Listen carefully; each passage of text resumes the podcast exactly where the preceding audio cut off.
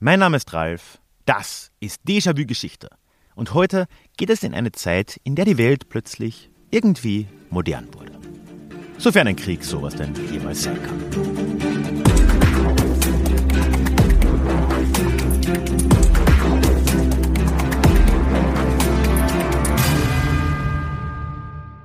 Hallo und schön, dass du heute mit dabei bist. Mein Name ist Ralf, ich bin Historiker und Déjà-vu ist für alle da, die sich mit Geschichte beschäftigen wollen, um die Welt von heute zu verstehen und dabei noch ein wenig Spaß zu haben. Heute möchte ich über einen oft übersehenen europäischen Krieg und seinen Einfluss bis in die heutige Zeit reden, nämlich den Spanischen Erbfolgekrieg.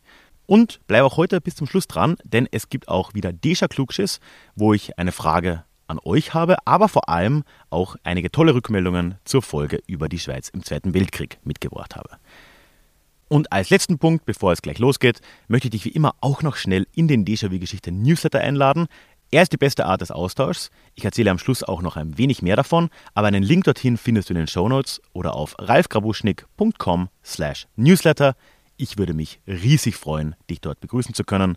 Und damit starten wir rein in diese Folge.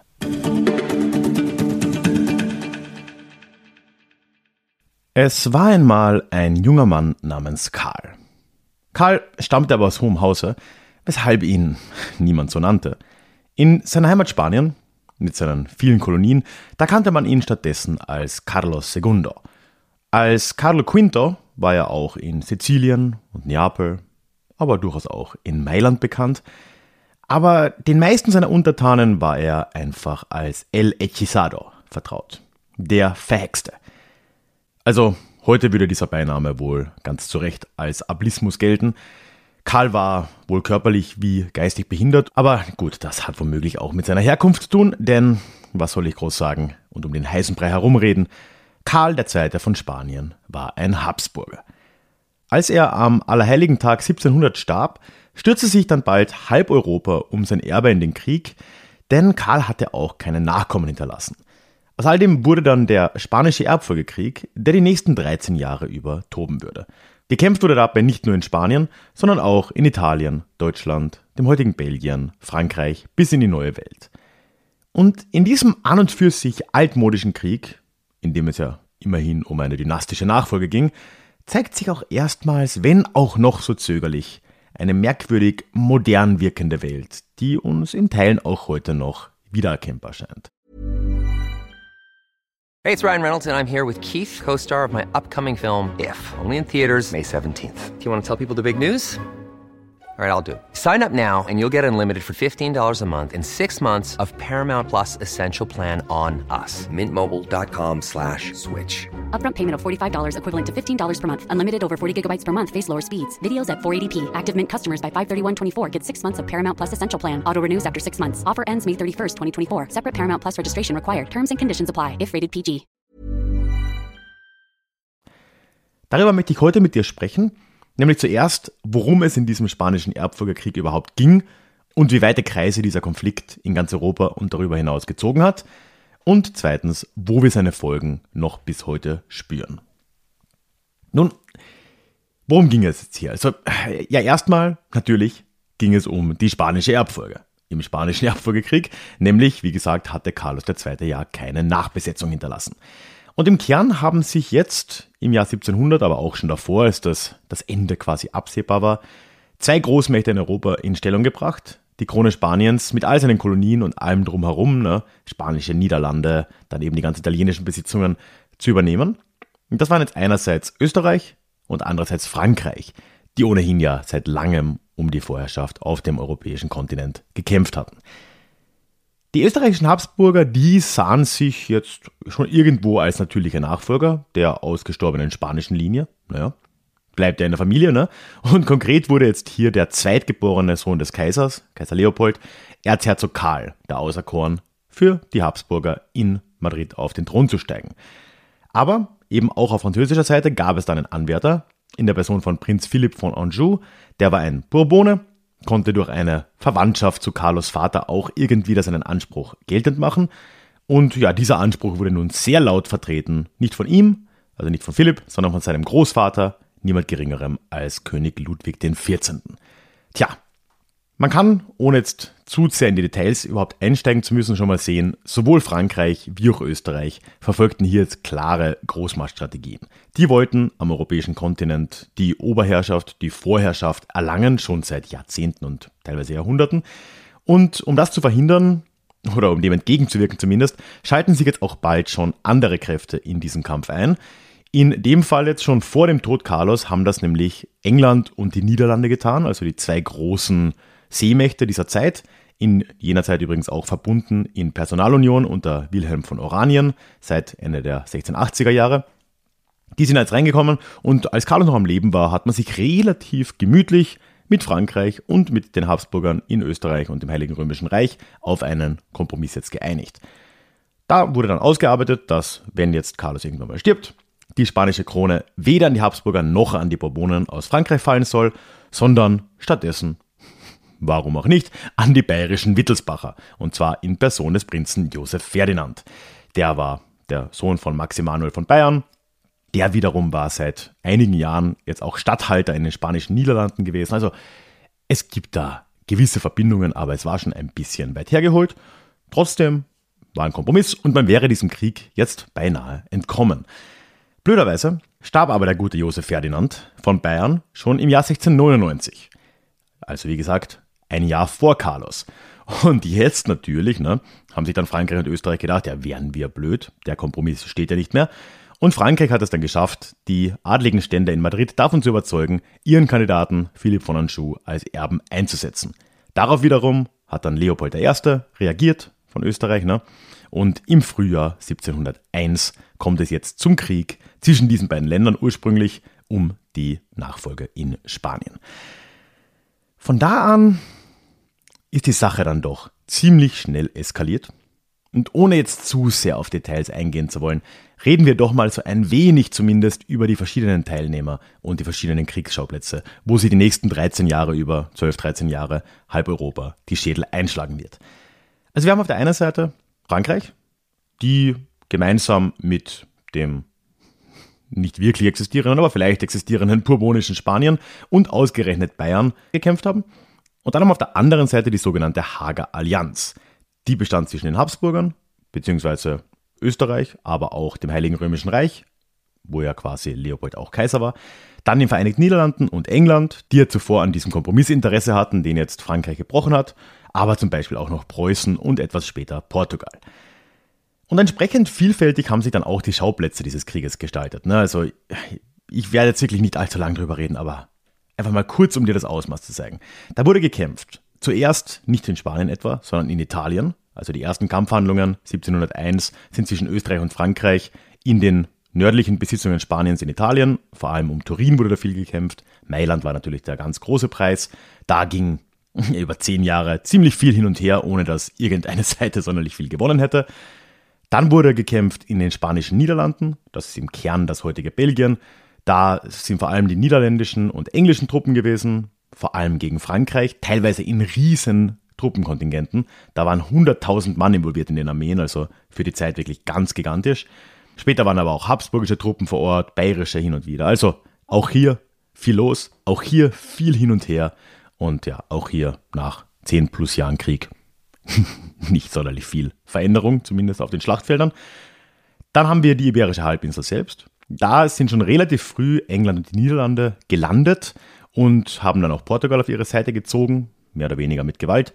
Später sind dann auch noch Gibraltar und Menorca an England gefallen und zwischenzeitlich war auch ganz Katalonien und Teile Nordspaniens auf Seite der Hager Allianz, aber auch Madrid wurde zweimal besetzt, einmal durch diese britischen Vorstöße und später sogar nochmal durch die Habsburger, angeführt von Erzherzog Karl, der dort quasi schon seinen Thron einnehmen wollte, muss er sich auch wieder zurückziehen und auch hier gilt am Ende des Krieges, ein bisschen mehr Veränderung. Ne? Wir haben schon Gibraltar, Menorca angesprochen, aber ja, allzu viel hat sich auch hier nicht getan, was den Krieg entschieden hätte. Eine vielleicht unerwartetere Front hat sich dann noch weiter im Osten aufgetan. Kann ich auch nur kurz anstreifen. In Ungarn haben die Habsburger plötzlich auch mit äh, ja, den ungarischen Ständen zu tun bekommen oder mit einigen ungarischen Adligen. Da war schon länger ein Aufstand gegen die Habsburger Herrschaft am Brodeln. Die sogenannten Kurutzenaufstände wird das heute genannt. Ja, und das hat sich dort eben wieder aufgeheizt, hat sich auch bis 1711 gezogen, also auch zehn Jahre, wobei am Ende die Ungarn dann wieder brave Untertanen wurden. Tja, und dann war da noch die wohl absurdeste Entwicklung dieses Krieges, nämlich auch der Krieg in Deutschland. Und da musst du dir ja vorstellen, das ist schon einigermaßen absurd, dass dann Max Emanuel von Bayern, der ja immerhin ein Kurfürst war, ne? einer der wenigen Menschen im Heiligen Römischen Reich, der direkt den Kaiser mitbestimmen konnte oder zumindest für ihn abstimmen konnte, der hat sich jetzt in diesem Krieg nicht auf die Seite seines Kaisers gestellt, sondern auf die Seite Frankreichs gegen Kaiser Leopold, wurde dann aber schon relativ bald militärisch besiegt und zog sich dann in ja, das von ihm ja verwaltete Belgien zurück, in die spanischen Niederlande ja, und wurde dann auch mit der Reichsacht dafür belegt. Hey, it's Ryan Reynolds and I'm here with Keith, co-star of my upcoming film If, only in theaters May 17th. Do you want to tell people the big news? All right, I'll do it. Sign up now and you'll get unlimited for $15 a month in six months of Paramount Plus Essential Plan on us. Mintmobile.com slash switch. Upfront payment of $45 equivalent to $15 per month. Unlimited over 40 gigabytes per month. Face lower speeds. Videos at 480p. Active Mint customers by 531.24 get six months of Paramount Plus Essential Plan. Auto renews after six months. Offer ends May 31st, 2024. Separate Paramount Plus registration required. Terms and conditions apply if rated PG. Als Resultat hat sich dann in Bayern noch eine andere Geschichte abgespielt, weil als dann Max Emanuel weg war, haben auch die Habsburger versucht, Bayern einfach in ihr Reich einzugliedern, also in die Erblande. Und da gab es dann dagegen wiederum einen Volksaufstand in Bayern, der 1705 in der berühmten Sendlinger Mordweihnacht endete. Aber das war jetzt eh schon alles militärisch viel detaillierter als unbedingt notwendig. Ich hoffe, du bist noch bei mir. Ich wollte einfach nur erstmal einen Überblick darüber geben, wer hier beteiligt war und wo überall gekämpft wurde. Mir liegt dieser ganze militärische Shit ja eigentlich nicht so, aber jetzt in dem Kontext war es mir mal wichtig, um dann auch über die Folgen reden zu können. Und gerade dieser letzte Punkt, ne, die sogenannte bayerische Diversion, wie es genannt wird in der Forschung, dieses spanischen Erbfolgekriegs und auch die Mordweihnacht, das könnte an und für sich eine ganze Folge füllen. Und eines unserer Mitglieder im Déjà-vu Club, der liebe Krische, hat darüber auch schon mal in einem Club-Call gesprochen, recht ausführlich. Ich lasse es jetzt hier mal sein. Gehen wir zu Kriegsende 1713 endet der spanische Erbfolgekrieg dann zu größten Teilen mit dem Frieden von Utrecht. Und ja, im Jahr darauf gibt es noch einen zweiten Frieden zwischen den Habsburgern und Frankreich, weil ja, die mussten sich da um den Rhein noch ein bisschen länger die Schädel einschlagen. Da wurde dann in, ich glaube, man spricht das Rastatt aus, vielleicht auch Rastatt. Meld dich gerne. Da wurde 1714 eben nochmal Friede geschlossen und damit war der Krieg jetzt endgültig vorbei.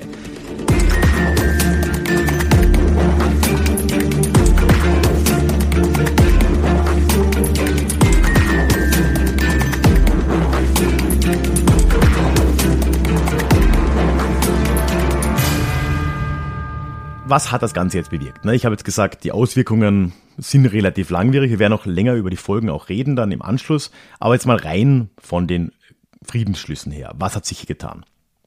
Erstmal kann man für Frankreich feststellen, dass die trotz vieler, muss man sagen, militärischer Niederlagen, sie waren ja auch doch irgendwo unterlegen zahlenmäßig, trotzdem haben sie einige ihrer ganz großen Ziele erreicht. Spanien wurde mit diesen Friedensschlüssen nun tatsächlich bourbonisch regiert und ist es ja auch heute noch, beziehungsweise wieder, in der Franco-Zeit war das mal nicht so und in der Republik sowieso nicht. Aber es wurde getrennt von Frankreich regiert, also nicht in Personalunion oder Realunion gar. Und auch die anderen nicht spanischen europäischen Besitzungen, also eben das in Italien oder auch die spanischen Niederlande, die wurden von diesem Spanien jetzt abgetrennt. Die Kolonien in Übersee, die blieben aber dabei und Frankreich hat es damit ja doch geschafft, diese gefürchtete Habsburger Umklammerung, von der ja immer ja, die Angst vorgeherrscht hatte, jetzt loszuwerden, dass quasi die Habsburger im Osten wie auch im Süden von Frankreich gesessen sind, in Spanien und im Heiligen Römischen Reich. Und das war jetzt Geschichte. Der wirklich große Sieger dieses Krieges war aber sicher Großbritannien, das ja auch während dieses Krieges erst entstanden ist. 1707 entsteht ja aus der Union zwischen Schottland und England bzw. Wales, dann Großbritannien. Und jetzt ist wirklich dieser Weg zur Weltmacht ganz klar. Ne? Also Gibraltar fällt an Großbritannien. Das wird später ein ganz wichtiger Dominostein im Weltreich der Briten. Das ist ein strategisch sehr wichtiger Ort, um vor allem das Mittelmeer zu kontrollieren. Und wenn wir dann ein wenig in die Zukunft schauen, 19., auch noch 20. Jahrhundert, und uns dann vorstellen, ja, über Gibraltar und Malta war dann diese Route zum Suezkanal alles englisch kontrolliert, britisch kontrolliert. Und das war natürlich extrem wichtig. Aber auch generell in der Weltpolitik ist Großbritannien hier ziemlich aufgestiegen, vor allem weil es, und das habe ich jetzt komplett ignoriert, auch in Überseekämpfe gab mit Frankreich und auch da Großbritannien ziemliche Siege erringen konnte. Ein anderer Sieger war Österreich durchaus auch. Klar, Die Habsburger konnten sich in Spanien jetzt zwar nicht durchsetzen, dafür fielen aber die eigentlich wirtschaftlich gesehen viel wertvolleren spanischen Niederlande an Österreich, dazu eben noch Teile Italiens, sogar Neapel und Sizilien. Ja, und auch in Ungarn war endlich mal Ruhe. Wobei, lang gab es da nie Ruhe, aber naja. Ja, und zu den Verlierern könnte man sagen, zählt einerseits mal Bayern, sehr deutlich. Da musste sich Maximilian einfach wieder den alten Regeln fügen. Er durfte aber weiter regieren, also wurde nicht weiter bestraft. Spanien kann man schon als Verlierer in diesem Krieg irgendwo sehen. Das bourbonische Spanien wird nie mehr die Bedeutung erlangen, die es davor noch hatte, so im 15., 16. Jahrhundert. Und auch die Niederlande kann man hier zu den großen Verlierern dieses Konflikts zählen, da ihre Unterlegenheit gegenüber den verbündeten Briten als Seemacht jetzt erstes Mal so richtig, richtig deutlich auch wurde. Aber die Folgen sind eigentlich noch viel deutlicher, als man nur an diesen Friedensschlüssen jetzt hier sichtbar machen kann. Und die sind eben teilweise bis heute spürbar. Ich habe jetzt Gibraltar schon erwähnt. Dann Katalonien ist schon kurz gefallen. Das war bis zum Ende dieses Krieges nicht unter Kontrolle der Bourbonen. Das war unter der Kontrolle oder war auch verbündet mit der Hager Allianz. Und erst am 11. September 1714, also Monate nach dem zweiten Friedensschluss überhaupt ne, von Rastatt, erst infolgedessen wurde jetzt Katalonien wieder in dieses spanische Reich eingegliedert und in Folge wurde auch die alte Unabhängigkeit des Landes nach und nach zugunsten der Madrider Zentralmacht abgebaut. Und ja, nicht ganz ohne Grund ist der 11. September, an den hier erinnert wird, ne, 1714, noch heute der katalanische Nationalfeiertag, La Diada, und an dem wird fast jedes Jahr in Barcelona zu großen Pro-Unabhängigkeitsdemonstrationen aufgerufen. Aber auch da hören die Folgen nicht auf. Ne? Also der weltpolitische Niedergang Spaniens, der hier jetzt wirklich eingeleitet wurde, würde ja dann im Verlauf des weiteren 18. und 19. Jahrhunderts nur weiter an Fahrt aufnehmen, wo er dann auch eine Dekolonisierung schon langsam beginnen wird. Der Bedeutungsverlust der Niederlande und der Aufstieg Großbritanniens ist auch schon erwähnt worden. Auch das würde die Welt noch ganz, ganz lange da in Atem halten und sehr, sehr stark prägen. Ja, und nicht zuletzt ist da noch eine Folge, die nicht mal allzu langfristig gedacht werden muss, sondern sogar mittelfristig, nämlich die Folgen auf Frankreichs Staatsfinanzen. Frankreich, wie gesagt, konnte schon irgendwie als Siegerin da auch äh, vom Feld gehen in diesem, in diesem Krieg, aber äh, die Staatsfinanzen waren ziemlich angeschlagen und selbst wenn man in den nächsten Jahren schon noch ein wenig mithalten konnte mit Großbritannien, auch global gesehen, würde das allzu lange nicht mehr gut gehen und finanziell würde sich Frankreich nie mehr so ganz erholen. Es folgte dann 50 Jahre später noch der Siebenjährige Krieg, der jetzt wirklich ein globaler und in Anführungszeichen moderner Krieg war. Da habe ich übrigens in einem Livestream auf YouTube mal drüber geredet. Den kann man immer noch anschauen, ist in den Shownotes verlinkt. Also für Frankreich gab es da eigentlich kein Zurück mehr aus den Schulden und die Staatspleite, die immer unausweichlich aussah, die kam dann irgendwann auch. Und mit ihr kam dann die Französische Revolution. Also in diesem Sinne war der Spanische Erbfolgekrieg vielleicht kein moderner Krieg, nicht wie wir uns das heute vorstellen. Es war schon ein Krieg, der in vielem einer frühneuzeitlichen Logik gefolgt ist. Ich meine, klar, es ist ein Erbfolgekrieg, ne? Also lehnen wir uns nicht so weit aus dem Fenster. Er wurde in der Forschung zwar von einigen durchaus auch als ein erster Weltkrieg bezeichnet, einfach durch die sehr breiten und teils auch neuen Allianzen und auch die Kämpfe in den Kolonialreichen, die teilweise stattgefunden haben. Ich persönlich bin mir unsicher, ob ich dem jetzt wirklich zustimmen würde. Aber die Folgen dieses Krieges, die sind doch global und sie sind in vielen Teilen erschreckend aktuell. Katalonien, Gibraltar, das haben wir ja auch im Rahmen des Brexit-Erzähler gehört, die sind noch bis heute in den Medien. Ne? Dann ein bisschen mittelfristiger haben wir natürlich diese, diesen Niedergang Frankreichs, der ja Europa und die Welt für immer verändert hat dann in der Revolution. Ne? Aber nicht zuletzt innerhalb von Deutschland auch. Ne? Diese Strategie Bayerns, sich mit Frankreich gegen das Reich an die Königskrone irgendwie zu hieven, das wurde fast genau 100 Jahre später ja wiederholt und dann erfolgreich. Ne? Bayern, unter Ludwig I. ist es dann, glaube ich, gewesen, wird ja unter Napoleon dann tatsächlich zum Königreich, hat sich da auch wieder mit Österreich, mit dem Kaiser angelegt. Und solche Beispiele können wir eigentlich auch mit Blick auf Frankreich, England, die Niederlande noch eine Weile fortsetzen. Dieser Krieg, so altmodisch ein Film auch war, warf Schatten in die Moderne voraus. Und zwar in jede Himmelsrichtung. Bevor wir jetzt gleich zum Klugschiss der Woche kommen, möchte ich dich, wie angekündigt, noch einladen, in den Déjà-vu-Geschichte Newsletter zu kommen. Dort erwarten dich alle zwei Wochen Geschichte in dein Postfach, dazu Neuigkeiten zum Podcast und allem anderen, was sich bei Déjà-vu Geschichte und bei mir so tut. Vor allem aber auch der direkte Austausch mit mir. Ich kann dich erreichen, du kannst auf jede E-Mail antworten und ich melde mich garantiert bei dir zurück. Ist einfach deutlich angenehmer als in sozialen Medien mit ihren Algorithmen und so weiter. Ja, und dann noch als Dankeschön ein exklusives Hörbuch direkt zum Download namens Psoffene Geschichte, wie Alkohol die Geschichte prägte. Du findest einen Link zum Newsletter in den Shownotes oder auf ralfgrabuschnick.com slash newsletter und es würde mich riesig freuen, dich dort willkommen zu heißen. Und damit kommen wir jetzt aber auch zum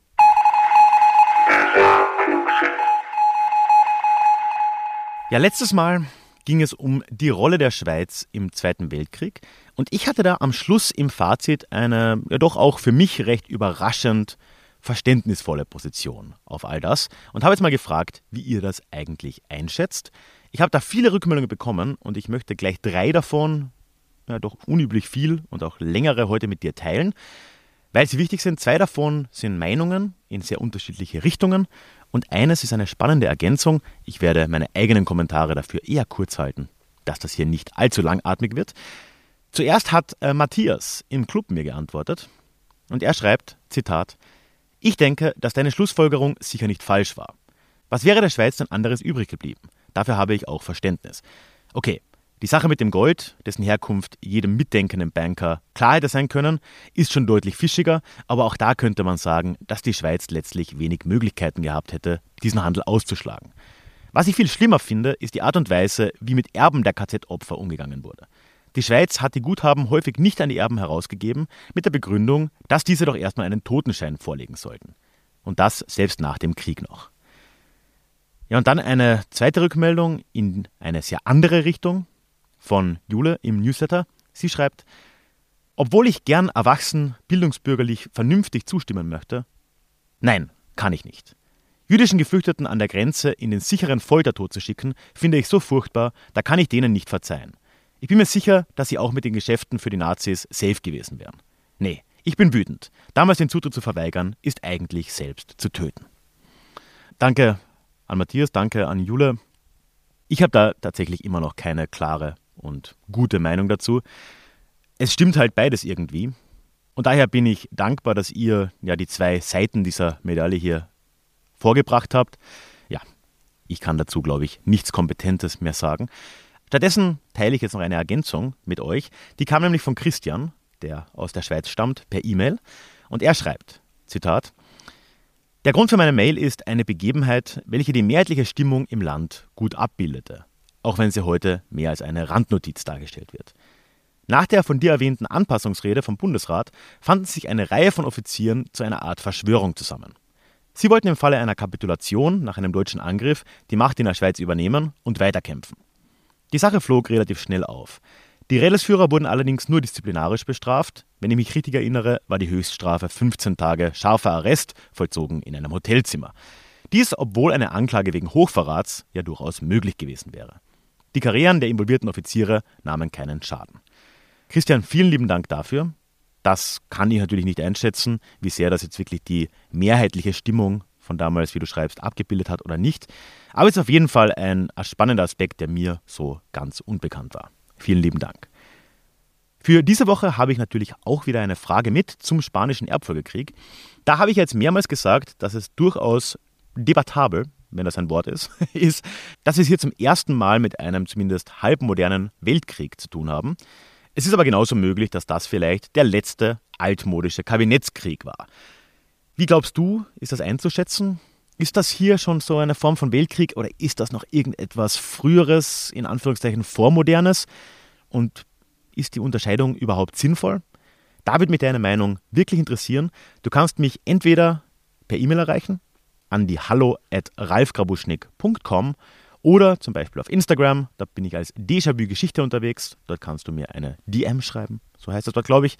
Wie auch immer du dich entscheidest, dich zu melden, bist du bei der Teilnahme mit der Namensnennung deines Vornamens einverstanden. Das war es dann auch für diese Woche. Übrigens, wenn du diese Folge werbefrei gehört haben möchtest, komische Grammatik hier am Schluss, dann gibt es das im Club. Einen Link dorthin findest du in den Show Notes. Lass mir ein Abo da, egal wo du das hörst. Und dann hören wir uns hoffentlich in 14 Tagen schon wieder in unserem nächsten Déjà-vu. Ich würde mich freuen.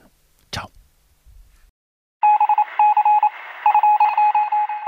Möchtest du dich noch mehr mit Geschichte beschäftigen?